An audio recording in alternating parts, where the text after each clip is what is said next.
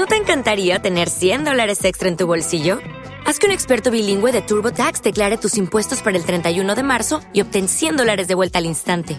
Porque no importa cuáles hayan sido tus logros del año pasado, TurboTax hace que cuenten. Obtén 100 dólares de vuelta y tus impuestos con 100% de precisión, solo con Intuit TurboTax. Debes declarar para el 31 de marzo. Crédito solo aplicable al costo de la presentación federal con TurboTax Full Service. Oferta sujeta a cambios o cancelación en cualquier momento.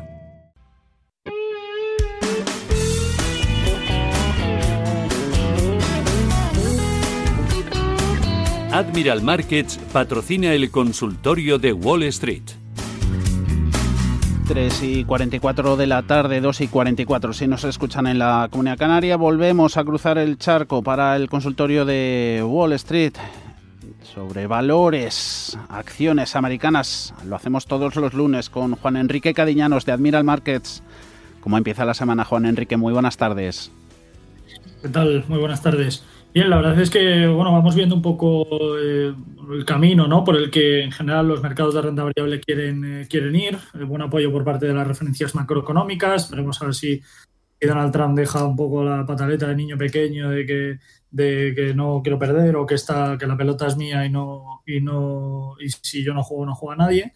Y un poco pues cuando vayamos teniendo al final del túnel ¿no? toda esta claridad, pues yo creo que que podríamos ir viendo poco a poco unas novedades ¿no? con respecto a la renta variable, pero mientras tanto los mercados con eh, buen comportamiento, buena dirección y sobre todo yo creo que un, una buena, un buen trámite ¿no? en cuanto a ese cambio de, de, gestor, este cambio de, presidencia y sobre todo novedades que vayamos viendo por parte del, COVID buena dirección que toman los mercados. Ya saben que nos pueden hacer sus consultas en el 91 533 18 51 91 533 1851 a través también, como no, del WhatsApp 609-224-716,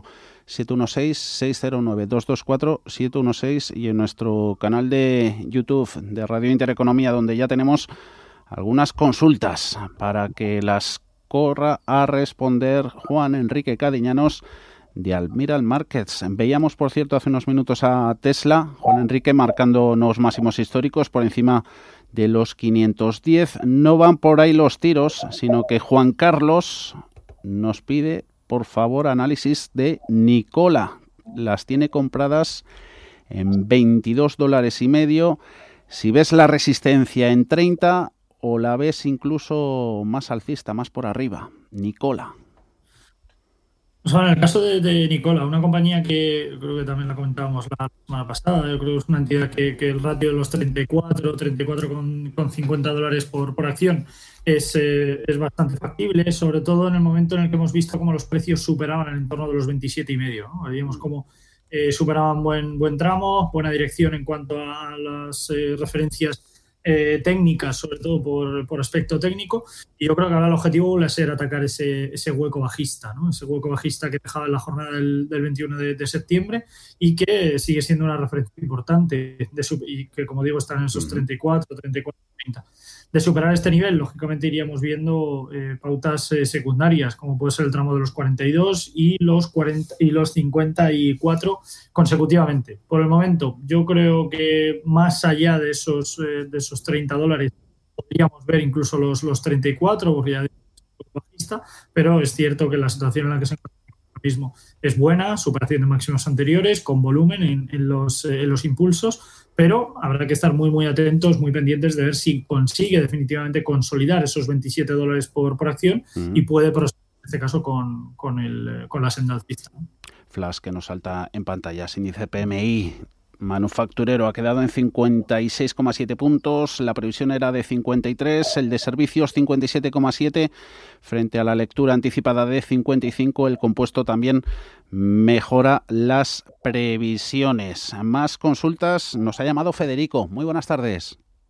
Buenas tardes. Díganos. Por favor, quería, quería saber la opinión del señor Cariñanos, eh, si le parece que puede valer la pena entrar en General Electric a medio plazo y la otra pregunta es, eh, ¿qué recorrido le ve al dólar? ¿Cómo ve la curva del dólar euro de aquí a seis meses, un año más o menos? Si me puede decir algo. Cuente con ello. gracias. Un saludo, Federico. Buena tarde. General Electric, ¿cómo la ves, Juan Enrique? El conglomerado industrial.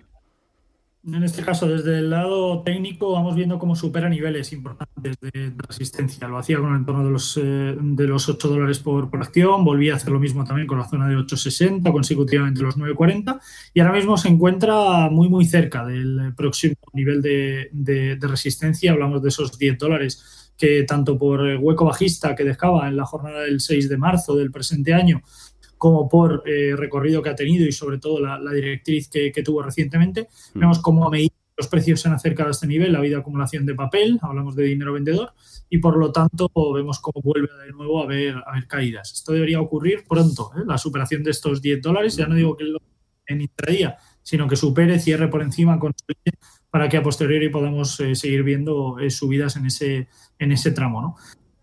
Yo creo que la situación por fundamentales en cuanto a la compañía es buena. Eh, lógicamente los resultados han sido buenos. Eh, la beta que el, el PER eh, que representa con respecto al sector y también con respecto al mercado es bueno, por debajo de la media, lo cual es bastante bueno y esto le puede quedar mucho recorrido, yo creo que, incluso para, para, medio plazo. No, no veo problemas para ver unos 11, 11, 20 dólares por, por acción con respecto a General siempre y cuando veamos que consolida esos 10 dólares al alza.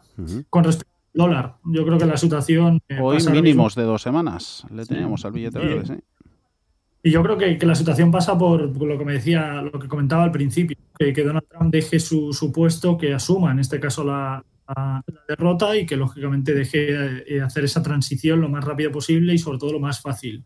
Eh, posible. Hablamos de, un país que, lógicamente, lo que le interesa es tener una moneda débil, eh, principalmente exportador de materia prima baja, de calidad, por lo tanto, una materia débil una moneda débil, perdón, es eh, su objetivo primario y en ese sentido yo creo que Estados Unidos lo está haciendo, lo está haciendo bien. De hecho, no, no soy para nada partidario de una recuperación del euro, al menos no en el, en el corto plazo, y yo creo que en este sentido podríamos ir viendo escalada con respecto al euro, escalada con respecto a la libra y en definitiva debilidad para, para el dólar, que como digo es lo que a Estados Unidos a priori para, para un medio plazo económico más le, más le puede interesar.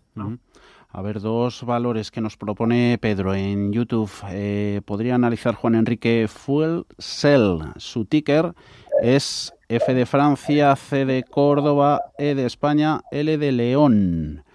También American Well, la puedes apuntar Juan Enrique, es el ticker AMWL y pide Pedro para ambos valores estrategias de entrada o alternativas en el mismo sector, si estas no te dan confianza.